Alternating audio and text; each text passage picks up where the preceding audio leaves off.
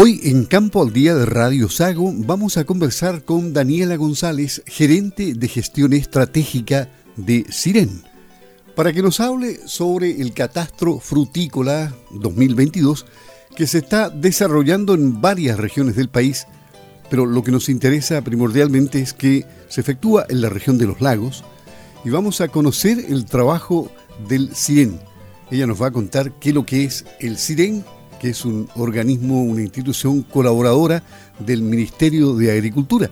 ¿Cómo estás? Gusto de saludarte. Muy buenos días. Muy buenos días, Luis. Un cordial saludo a ti y a todos los auditores de Campo al Día. El Siren, los chilenos lo conocemos. Siempre se escucha del Siren, pero no está de más recordar qué es lo que hace el SEREN, qué es lo que es. Nosotros somos SIREN, el Centro de Información de Recursos Naturales, somos un servicio de apoyo al Ministerio de Agricultura, fuimos creados como un instituto tecnológico público, así que nuestra misión es generar información que apoye la toma de decisiones para el sector agrícola.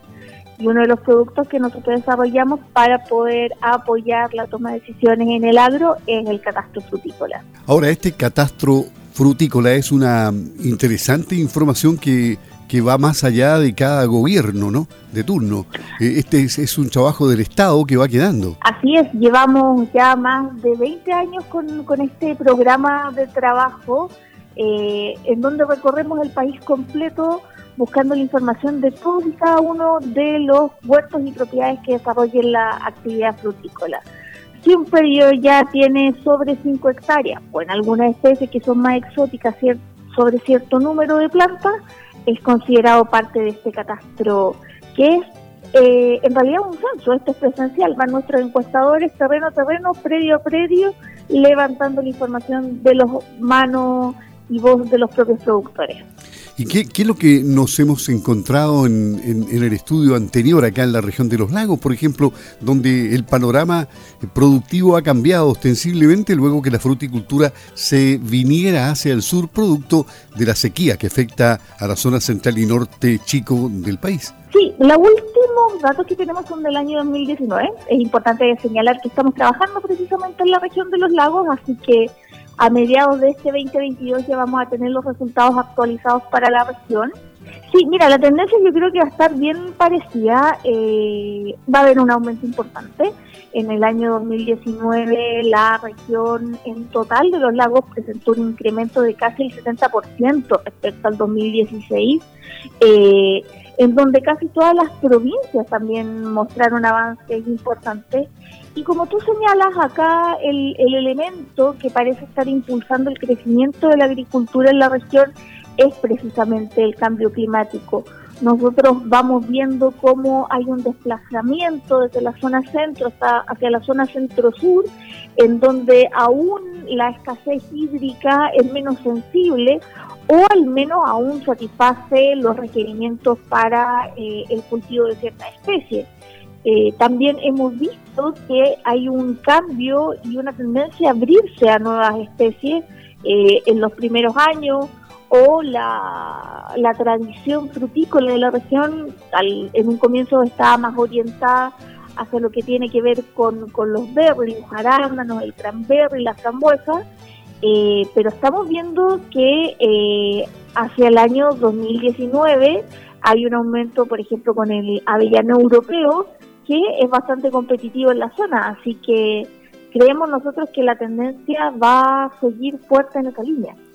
¿Y los predios eh, van desde qué dimensiones? ¿Desde la menor de, de 0,5 hectáreas, o sea, de 5.000 metros cuadrados, que es lo último en, en cuanto a propiedad agrícola? ¿A cuántas hectáreas? Es de ahí en adelante. Nosotros no tenemos un tope máximo de, de encuestas, así que por lo tanto tenemos la completitud del panorama frutícola a nivel nacional, desde el pequeño productor hasta los grandes eh, empresarios que hay en el tema.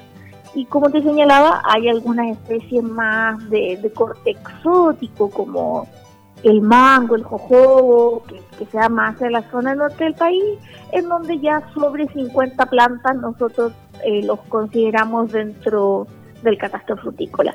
Así que eso nos da una representatividad territorial muy completa, así como también una representatividad de las especies cultivadas. el recurso humano para efectuar el trabajo en la región de los lagos eh, es importante y, se tiene dimensionado en tiempo cuánto va a demorar aproximadamente? Sí, nosotros de hecho estamos en este momento en la campaña en terreno, nuestros encuestadores están desplegados durante el mes de enero. Eh, estamos en el Maule, ya hemos estado en la región de los lagos, así que agradecer la participación y la acogida que los productores han tenido hacia Siren y nuestros encuestadores y como te comentaba, este es un censo exhaustivo, vamos eh, predio por predio de la mano y voz de los productores, quienes son los que nos entregan la información de primera fuente. Acá no hay estimaciones, no, no hay conteos aleatorios, sino que es lo que cada productor nos va relatando. Y dado que es una relación de largo plazo, ya los productores nos conocen, tenemos una relación de confianza y por lo tanto siempre han estado muy dispuestos a abrirnos las puertas y, regalarnos su tiempo. ¿Y, existe apoyo de tecnología satelital, por ejemplo, a nivel país? La parte previa del catastro, cuando nosotros estamos realizando el catastro, por supuesto que hay un componente tecnológico importante eh, cuando estamos diseñando las campañas a terreno. Cada vez que iniciamos una campaña y empezamos a trabajar en una región, tenemos que ver respecto al catastro anterior cuáles son los nuevos predios que están desarrollando actividad frutícola y eso lo hacemos a través de información satelital de manera de que no se nos quede ningún predio fuera del conteo. Así que a través de técnicas de imágenes satelitales podemos nosotros discriminar cuáles son los nuevos predios respecto a la versión anterior y de esta manera podemos incluirlos en el catastro siguiente. ¿Qué es lo que han encontrado ustedes en el 2019, por ejemplo, en cuanto a riego? Eso ha cambiado mucho ya en la, en la región de los lagos porque se ha tecnificado más eh, el riego de los cultivos incluso en, lechería para la ganadería, en fin, eh, hay bastante riego acá. ¿Qué, encontraron en el 2019 como para cuando tengamos los, los datos comparemos? Sí, de, bueno, de hecho, eh, durante 2019-2020 estuvimos trabajando también en las provincias de Zona y Antigua en un proyecto que tenía que ver con la proyección de las praderas y claro, como tú señalabas, la introducción del riego es un pie forzado, al menos para lo que es la materia de praderas. Pero volviendo al tema frutícola, es una muy buena noticia la tecnificación del riego que alcanza la región. Eh, que es por sobre el 95%, tiene riego tecnificado, principalmente a través de goteo. Por lo tanto, lo sitúa en una situación bastante competitiva de haber un aumento de la producción frutícola, porque ya es una práctica que está adoptada dentro de los productores y por lo tanto no vemos que el crecimiento vaya a ser de alguna manera distinta. Así que por una parte eh, le entrega competitividad a la región en esos términos y también es una buena medida de eh, adaptación al cambio climático el entender que la gestión del agua para el riego tiene que ser lo más eficiente posible. Y probablemente se encuentren cambios relativos a la techumbre que se está utilizando cada vez más en los predios frutícolas para proteger de las heladas, de, las inclemencias de, meteorológicas, ¿no es cierto?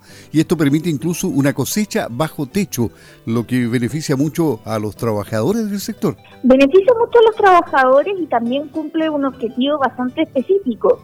Ya la producción frutícola de la región hace tiempo que dejó de ser solamente para el consumo interno, sino que también tiene posibilidades de exportación y por lo tanto los estándares de calidad se vuelven más estrictos, así que esto tiene beneficios por, por parte de los productores, supone también un aumento en la inversión de, infraestructura que tienen que disponer, pero a la vez estas mejoras también redundan en la calidad de los trabajadores que tienen que ir desarrollando esta labor y eh, esperamos también que esto sea un aliento para que la gente también vuelva a trabajar en el campo. Este año le correspondió a las regiones de Arica y Parinacota, Tarapacá, Maule, Ñuble, Biobío, la Araucanía, los lagos, los ríos y Aysén. ¿Tres años más integran las restantes regiones o, o, o... Sí, ¿Qué pasa? Nosotros actualizamos la información a nivel nacional cada tres años, vamos trabajando en grupos de regiones.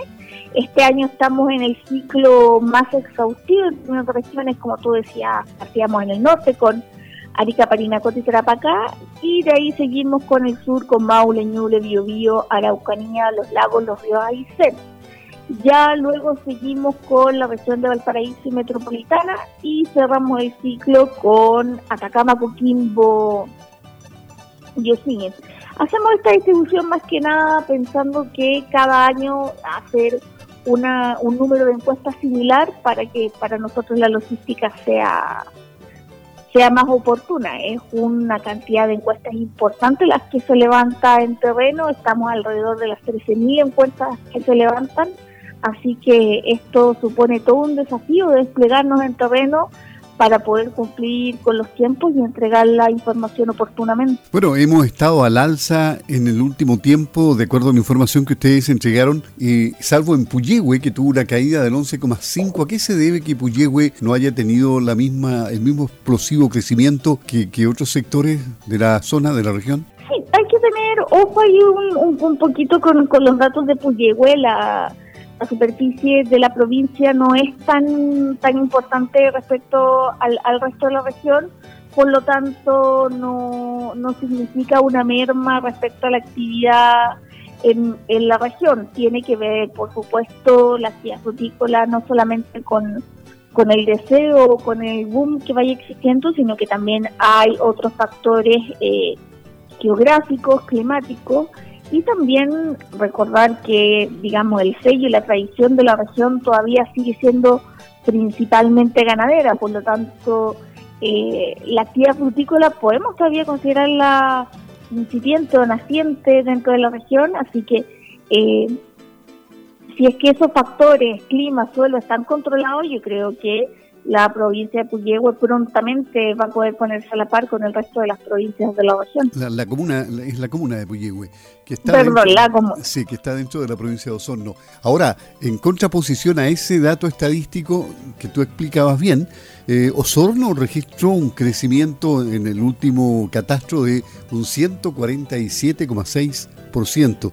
Eso porcentualmente y comparado con otros puntos del país es un crecimiento importante. ¿eh? Es un crecimiento muy importante, es muy explosivo y considerando también eh, en, en, ese sentido eh, la condición de Osorno, que también tiene un carácter más bien urbano, Osorno se reconoce más como una comuna urbana, así que es importante ver también cómo esa actividad productiva se puede enlazar y convivir eh, dentro de la comuna, así que en términos de, capitales provinciales y regionales es el aumento quizás más importante. Bueno, ¿y cuándo van a estar estos resultados ya? Eh, ¿Cuándo se dan a conocer en el transcurso del año? Ahora estamos ya, digamos, cerrando la fase de recolección de datos en terreno. Nuestros encuestadores van a estar en terreno hasta el mes de febrero, principios de marzo con toda esa información nosotros tenemos que ir vaciándola en nuestros sistemas. También hay un proceso de supervisión que es eh, bastante severo, en donde los profesionales de CIREN van viendo en terreno si que la información proporcionada por los encuestadores es tal, de manera de que también exista confianza en los resultados que estamos entregando. Positivamente así ha sido siempre. Así que nosotros esperamos entregar la información, por lo general nosotros entregamos a ODEPA, que es nuestro mandante, la Oficina de Políticas Agrarias del Ministerio de Agricultura, que nos financia en esta tarea. Eh, nosotros le entregamos a ODEPA a fines de junio, así que principios, mediados de julio, agosto por lo general es cuando hacemos el lanzamiento y comunicamos los resultados. Bueno, actualmente la página web de, de Siren www.siren.cl. Hay todo tipo de información para quienes quieran ingresar a, este portal y encontrar eh, abundante información, estadística, en fin, todo lo que requieran está ahí en www.siren.cl y ha sido muy importante la conversación con eh, la gerente de gestión estratégica, Daniela González, quien eh, de esta forma nos ha entregado más luces de este catastro frutícola 2022. Vamos a tener seguramente una conversación posteriormente cuando ya se conozca el resultado de, este catastro, Daniela. Luis, yo feliz de volver a conversar con ustedes y contarles de primera fuente los resultados del catastro frutícola 2022. Mientras tanto, como tú bien señalabas, los invito también a que visiten www.cinen.cl y eh, también nuestras redes sociales asociadas y ahí van a poder eh, encontrar toda la información de los años anteriores y del resto de las regiones del país. Te agradecemos mucho la gentileza de conversar con Campo al Día y como este es un país serio, se supone que las instituciones del Estado van a seguir funcionando independientemente de los cambios de gobierno que se sucedan de aquí en adelante. Así es que eh, la, la información en el tiempo es muy valiosa y sirve. Muchas gracias. ¿eh? Así es, como Siren seguimos con ese compromiso férreamente. Ok, muchas gracias. Buenos días. Buenos días.